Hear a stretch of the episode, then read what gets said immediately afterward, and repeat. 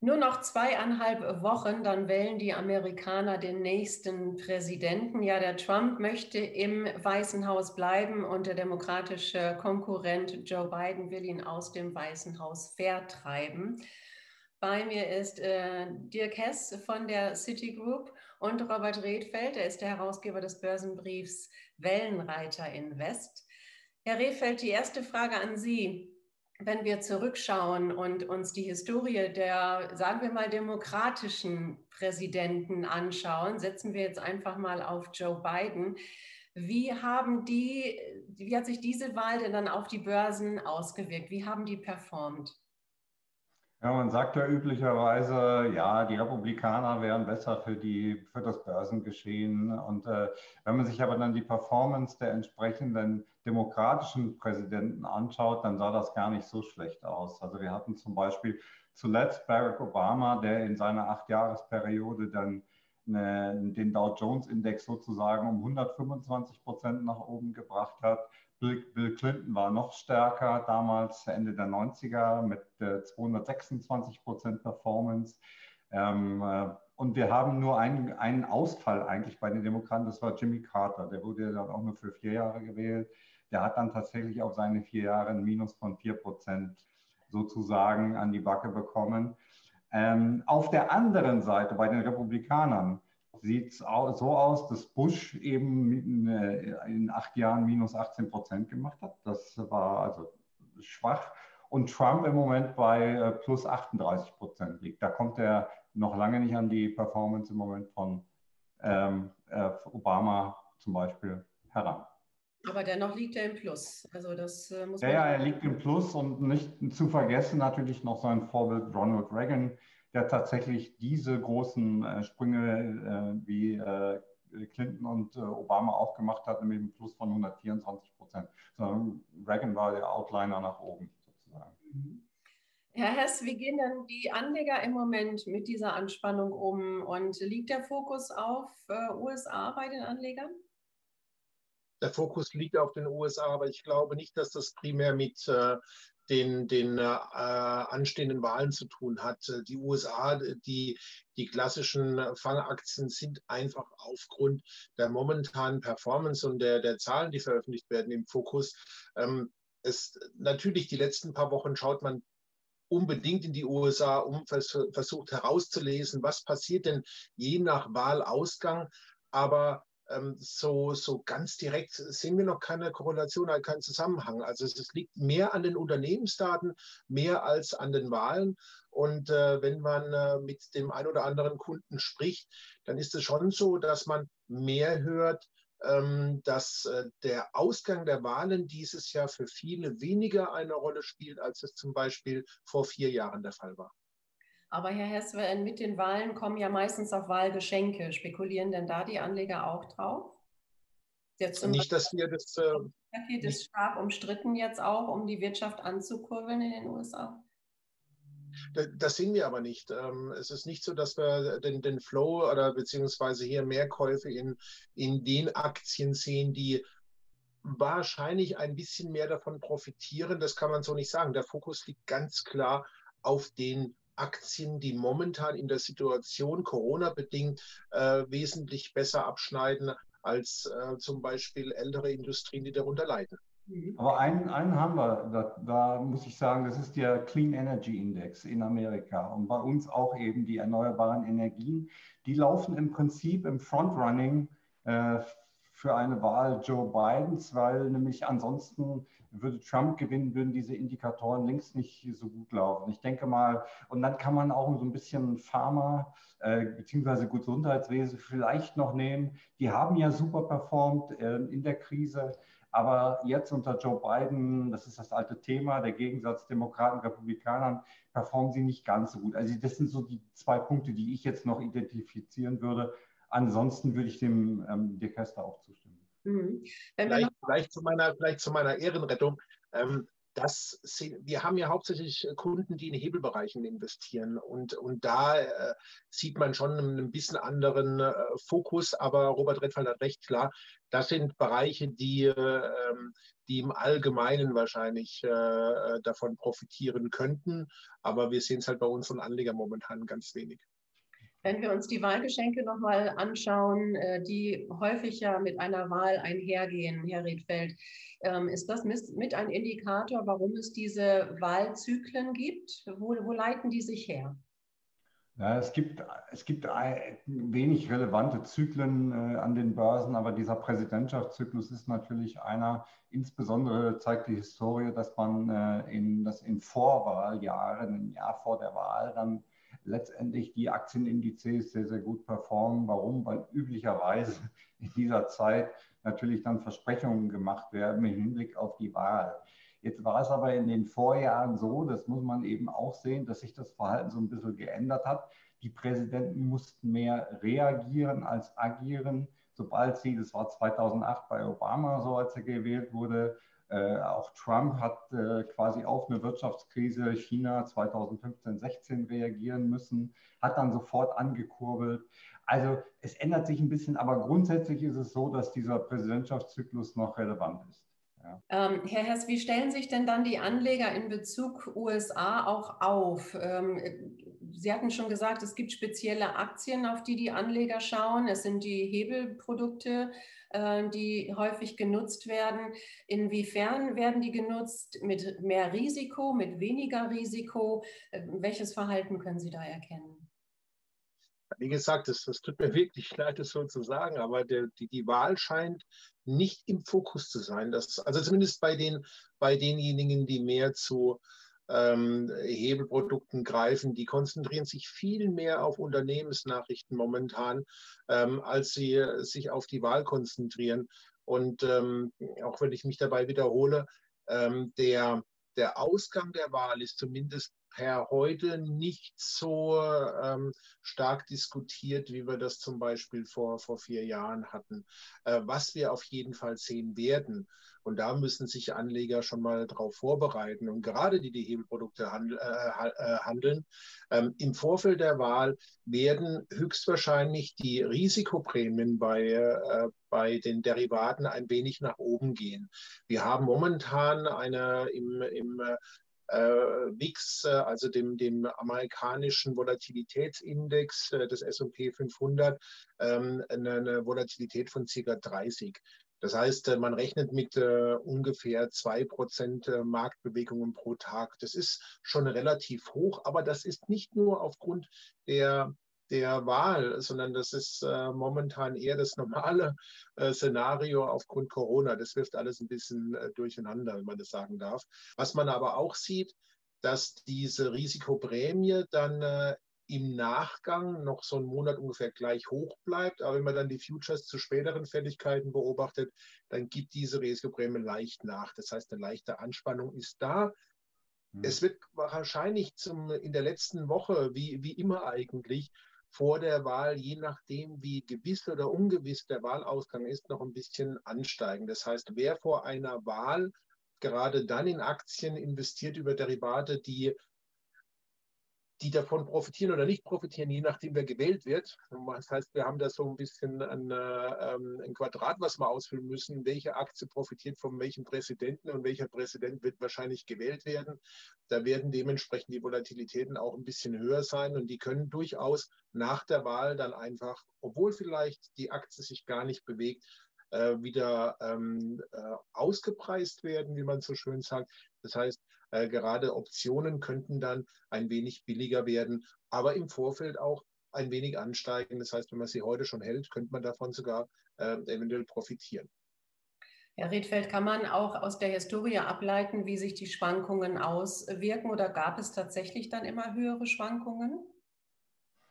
Ähm, ich glaube, also richtig ist natürlich, dass die Volatilität im Moment äh, leicht höher ist als normal. Also sie ist nicht auf einem Niveau, wo man jetzt sagen würde, es ist alles ruhig, es ist ein ruhiger Fluss, die Aktien steigen in, in Ruhe an. Nein, nein, es ist die Nervosität vor der Wahl ist da, das ist gar keine Frage.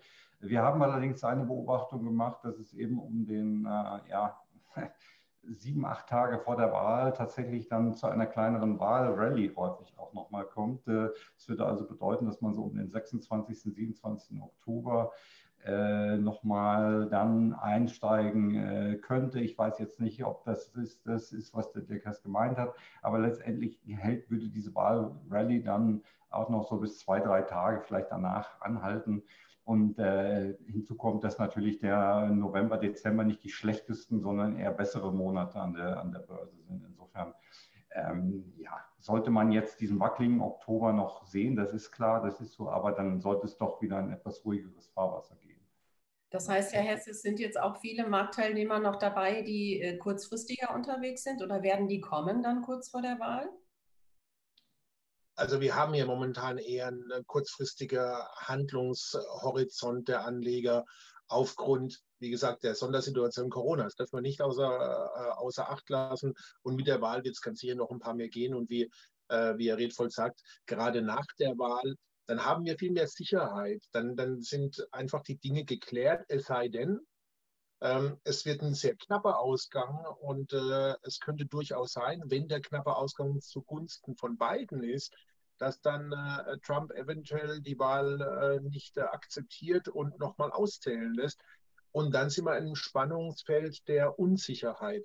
Und das ist nicht gut für einen Markt. Da kann es durchaus wieder ein bisschen turbulent werden je sicherer der Wahlausgang ist, desto sicherer ist man am Ende an der Börse und äh, ähm, das kann ich auch nur äh, unterschreiben. Im Regelfall ist es dann so, November, Dezember äh, gehören zu den besseren Monaten und dann dürfte es eigentlich wieder ein bisschen aufwärts gehen. Zumindest wird es zyklisch von vielen erwartet, weil man das eigentlich immer so beobachtet hat. Ausnahmen stellen die Regel natürlich auf die Probe. Wir haben unter Trump schon sehr viele Ausnahmen gesehen, Dinge, die es vorher einfach noch nicht gab. Äh, mit Al Gore und Bush gab es auch eine Hängepartie. Jetzt kann es eine andere Hängepartie geben, in dem, wie Sie sagen, Herr Hess, vielleicht Trump das Ergebnis gar nicht akzeptiert, wenn er verlieren sollte. Herr Redfeld, was glauben Sie, wie kann das dann ähm, in die Historie eingehen? Mit welchen Folgen? Ja das, also irgendwann muss irgendwas akzeptiert werden. Im Jahr 2000 gab es ja dann auch äh, diesen äh, gordischen Knoten, dass äh, ich glaube, Florida, Gouverneur von Florida hat dann gesagt, so, die Republikaner haben jetzt Florida gewonnen. Äh, wunderbar. Äh, aber es war halt dann auch so, dass die Aktienmärkte tatsächlich im Jahr 2000 ja auch im Herbst eben nicht gestiegen sind, sondern dann irgendwo auch dieses Überrollen angefangen haben. Damals gab es, ich erinnere mich, noch ganz gut im September, also im Frühjahr 2000 das Hoch und im September und dann kam aber erst die Bass. Äh, wir vermuten jetzt nicht, dass das so kommt, sondern wir sind ja schon im März in diese Bass hineingestartet. Wir dürfen auch nicht vergessen, ein Aspekt, der immer wieder unterschlagen werden wird. Wir haben eine Industrierezession schon seit zweieinhalb Jahren die läuft. Also seit Deutschland hat zum Beispiel in den ISM-Indizes, im Industrieindex seit dem Jahr 2000 einen, einen Abschwung. Die Autowerte befinden äh, seit dem Jahr äh, 2018, Entschuldigung, zwei, äh, Jahreswechsel 2017-18 begann quasi diese Industrierezession, die die Autowerte, Maschinenbau, also viele exportrelevante Werte nach unten gezogen hat. Aber jetzt kommt das Aber, so eine Rezession dauert jetzt nicht fünf Jahre, sechs Jahre, sondern das waren jetzt zweieinhalb Jahre und deswegen gehen wir da mit von einem Endpunkt aus im März, April und wir befinden uns jetzt in einer Aufschwungphase. Und aber auch diese Aufschwungphase wird natürlich wieder von Zyklen unterbrochen werden. Wir hatten diese V-Erholung und jetzt haben wir eben auch da, äh, aufgrund der steigenden Corona-Zahlen die Wahrscheinlichkeit, äh, dass das jetzt auch erstmal wieder ausläuft und äh, dass wir jetzt eine Konsolidierung bekommen. Aber wir rechnen jetzt nicht damit, dass wir jetzt sehr stark fallende Aktienkurse kurzfristig sehen. Jetzt haben wir aber auch in bestimmten Bereichen wirklich eine Rallye und äh, gerade auch die IT-Unternehmen profitieren ja doch sehr, sehr stark von den Umständen momentan. Ähm, was glauben Sie denn an Sie beide? Vielleicht Herr Redfeld zuerst. Ist diese ganze Rallye und dieser Aufschwung ähm, dann irgendwo zu früh losgegangen? Ah, das glaube ich nicht. Ich glaube, die Aktienmärkte haben immer schon äh, äh, mit einer gewissen Vorlaufzeit auch das wirtschaftliche Geschehen angezeigt. Äh, man muss nur bedenken, was im Februar schon mit den Aktienmärkten geschah. Die fielen schon und die Wirtschaft kam ja erst im März, April nach unten. Ähm, und genauso ist es einem Ausschwungsszenario. Wichtig wäre jetzt, das Stich, dass das Stichwort Rotation passieren würde. Also sprich, Tech-Werte sind gut gelaufen, ist wunderbar, ähm, sicherlich auch zum Teil berechtigt, aber die KGVs sind schon ziemlich hoch in diesen Sektoren. Und jetzt müsste eigentlich, wenn irgendwann dann der Teil 2 des Aufschwungs einsetzt, müssten die Industriewerte, die Zykliker, das müsste jetzt alles anlaufen. Und da müssen die Tech-Werte gar nicht so unbedingt dabei sein. wenn wir das bekommen, dann sehen wir auch für Deutschland, für Korea, für, die, für Japan, also für die exportstarken Länder, äh, äh, auch wieder Aufschwungsszenarien, insbesondere unter der Voraussetzung, was man erkennen kann, dass China ja schon eigentlich ganz gut wieder angesprungen ist und im Moment auch nicht die Absicht hat, so wie ich das aus den Zahlen sehe, wieder nach unten zu laufen. Das ist relativ stabil dort und das ist für unsere Wirtschaft eigentlich ganz gut. Mhm. Herr Hess, wie sehen Sie das? Waren die Anleger zu früh zu optimistisch? Nun, ähm, der, der Erfolg hat Ihnen ja recht gegeben, das mal darf man sagen. Es gibt immer noch viele Skeptiker, es gibt viele Profis, die äh, dem Ganzen äh, nicht so optimistisch gegenüberstehen. Aber der Markt gibt all denen recht, die optimistisch waren. Und das kann man sehen. Der, der Markt hat sich deutlich erhöht, äh, äh erholt. Äh, wie Herr Redfeld sagte, ich meine, China ist auf dem All-Time-High. Das muss man einfach auch mal ähm, akzeptieren gepaart ist das oder getrieben ist das Ganze vielleicht nicht nur ähm, aufgrund der, ähm, der vorgehenden Krise. Es ist nach wie vor das Rahmenumfeld. Wir haben nun mal niedrige Zinsen und die werden niedrig bleiben. Die werden gerade in den USA niedrig bleiben, weil ähm, hier, äh, egal was passiert, wird es äh, steigende äh, Staatsschulden geben. Zumindest wird das erwartet. Man kann sich also höhere Zinsen äh, überhaupt nicht äh, leisten.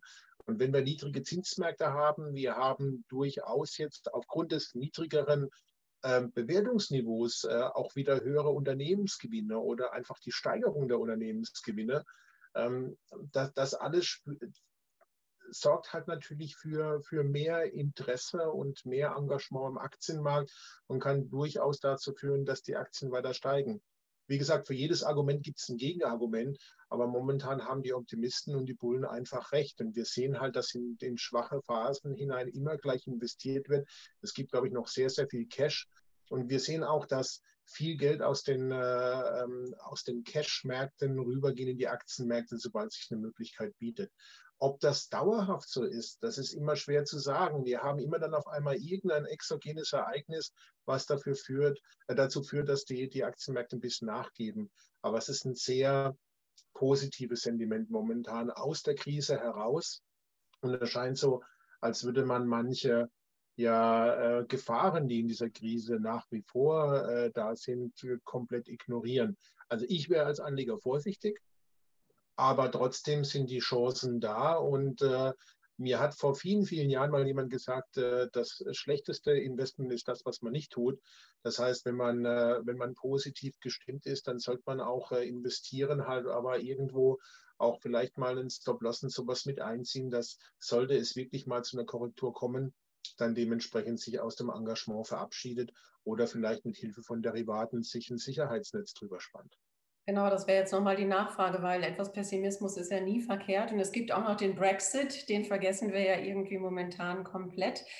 Also äh, lohnt sich da eine Depotabsicherung? Ist die stark nachgefragt bei Ihnen, Herr Hess, um wirklich ein bisschen äh, vorsichtiger auch zu sein bei all dem Optimismus? Also wir haben ja äh, im Rahmen des, äh, des Deutschen Derivateverbands äh, Studien äh, in Auftrag gegeben und man sieht, dass es mehr Anleger nutzt, als man äh, ursprünglich gedacht hätte. Ich kenne ja am Ende des Tages die Anleger nicht äh, zum großen Teil und weiß nicht, was, welche Intention hinter dem Kauf eines Puts steht. Aber es sieht so aus, als würden viel, viel mehr Anleger das nutzen und das macht auch Sinn. Klar, Volatilitäten sind hoch, aber man muss mit dem Versicherungsgedanken herangehen. Wir haben nach Corona einen starken Crash gehabt. Wir haben eine wahnsinnige Erholung gesehen. Wir sind auf unheimlich großen, ähm, äh, letztendlich, äh, ja, wir sind, wir, wir, haben uns komplett erholt vom Prinzip her und die Krise ist da. Viele sagen eine Rezession voraus, andere nicht. Von daher muss man ein bisschen aufmerksam sein und, und gucken. Aber wenn man investiert hat, hat man wieder schöne Gewinne eingefahren. Warum nicht oben drüber äh, mit Hilfe von Putz ein paar Prozent des, äh, des Depotgegenwertes einsetzen und sich versichern gegen einen Rückgang äh, und, äh, und dann einfach ein bisschen ruhiger schlafen können. Mhm. Herr Redfeld, Sie sagten gerade schon, ähm, die Rallye hat nicht zu früh gestartet, nicht unbedingt, kann man nicht sagen. Sie beide sagten auch schon November, Dezember eigentlich gute Börsenmonate. Ähm, dann noch die Frage, wie lange hält denn diese Rallye jetzt an? Hält sie stand? Hält sie den US-Wahlen stand, Herr Redfeld? Was meinen Sie? Wir haben nochmal das äh, Nachwahljahresszenario beleuchtet. Äh, das ist ja das nächste Jahr, das ist ein sogenanntes Nachwahljahr. Und äh, es ist seltsamerweise oder, oder nee, eigentlich in, im Einklang mit dem, was ich am Anfang gesagt habe, so, dass wenn ein demokratischer Präsident gewählt wird, tatsächlich dieses Nachwahljahr etwas besser verläuft durchschnittlich, als wenn jetzt ein republikanischer Präsident seinen, seinen, quasi seinen ersten Zyklus, diese vier Jahre, in den zweiten Zyklus hinein verlängern würde. Das wäre bei Trump dann der Fall. Dann wäre eine etwas, würde ein etwas niedrigerer Durchschnittsverlauf kommen. Ich will aber auch sagen, dass natürlich dieser Zyklus, wie wir ihn haben, also die besten sechs Monate des Jahres sind November bis April.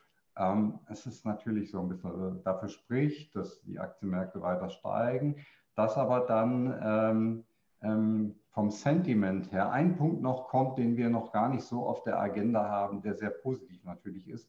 Das ist der Punkt, wenn, an, wenn wir den Übergang schaffen in Richtung Abbau Corona, ähm, Zahlen, äh, Erhöhung an, Anzahl Impfungen, da gibt es irgendwann im Frühjahr, also es ist irgendwo logisch, im März, April einen Punkt, äh, wo, wo dann auch sich wieder das Leben nach draußen verlagert, wo dann auch diese Impfstoffgeschichte äh, zum Tragen kommt. Und da müssten wir dann eigentlich eine Art, ja, Erleichterungsrallye sehen. Also es müsste eigentlich dann, die Leute müssten erleichtert sein, sie müssten denken, okay, das Thema ist jetzt erstmal vergessen. Es gibt dann andere Themen, die dann relevant werden wieder.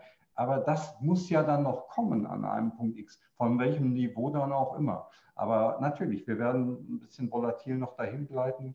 Ähm, aber diese eine, diese eine Rallye, die wird auf jeden Fall im Frühjahr noch kommen, da gehe ich von aus. Herr Hess, ich weiß, Sie schauen sehr ungern in die Glaskugel. Äh, dennoch nochmal die Frage auch an Sie. Also die US-Wahlen, Aufschwung oder Abschwung für die Börsen, was denken Sie? Ähm, ich denke gar nichts, äh, generell gar nicht. Ähm, also ich denke schon, aber ich äh, darf natürlich meine Meinung hier nicht, nicht äußern. Das, das ist leider so.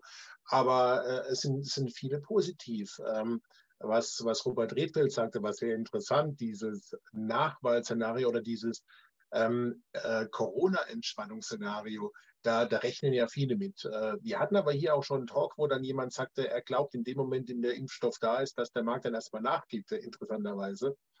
Äh, die Frage ist natürlich, natürlich diese Entspannung, diese Erleichterung, sehen auch viele, mit denen wir sprechen. Nur die Frage ist, wo laufen dann die Unternehmensbewertungen hin?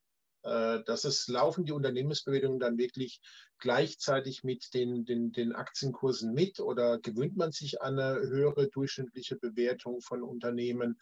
Ähm, das hat sich eigentlich noch nie langfristig so dargestellt. Aber das kann durchaus sein, dass diese Erleichterung dazu führt. Äh, und da glaube ich jetzt, das sage ich mal persönlich auch dran, dass man da noch mal, äh, dass man da auf jeden Fall noch mal ein positives Szenario hat.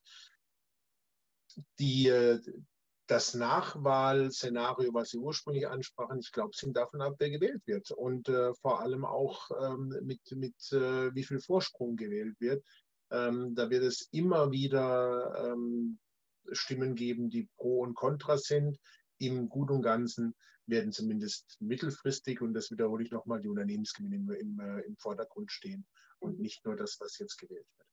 Das ist richtig, die Bewertungen sind hoch. Ich möchte auch Frau Thomas eins noch ergänzen, und, zwar, und zwar das Thema Erleichterungsrallye im Anschluss daran. Ich meine, wir kennen alle, wir wissen, was Sentimentdaten bedeuten. Wenn natürlich dann die Euphorie wieder ausbricht in einem bestimmten Monat im März oder wann auch immer das sein wird, dann werden diese Sentimentzahlen sehr hoch sein. Und das ist dann natürlich häufig noch ein Anzeichen wieder für einen Aktienmarkt hoch auch. Das ist klar. Aber diese, diese Fahrt dahin, die muss es ja dann auch irgendwann geben. Aber diesen, diese, dass, sich, dass sich diese Erleichterungsrallye nicht, nicht ewig hinzieht, das ist, das ist logisch. Mhm. Ganz, ganz herzlichen Dank an Sie beide, Herr Redfeld, Robert Redfeld, der Herausgeber vom Börsenbrief, Wellenreiter Invest, Dirk Hess von der Citigroup. Also es ist ein spannendes Thema, die US-Wahlen. Also ich bin auch extrem gespannt, wie ganz, ganz viele. Und äh, ich hoffe einfach nur, dass wirklich irgendwann dann auch mal das Ergebnis feststeht, damit man wieder etwas mehr berechnen kann, wie es in der Zukunft weitergeht. Ganz, ganz herzlichen Dank an Sie beide und auch an Sie, liebe Zuschauer. Da bedanken wir uns für Ihr Interesse.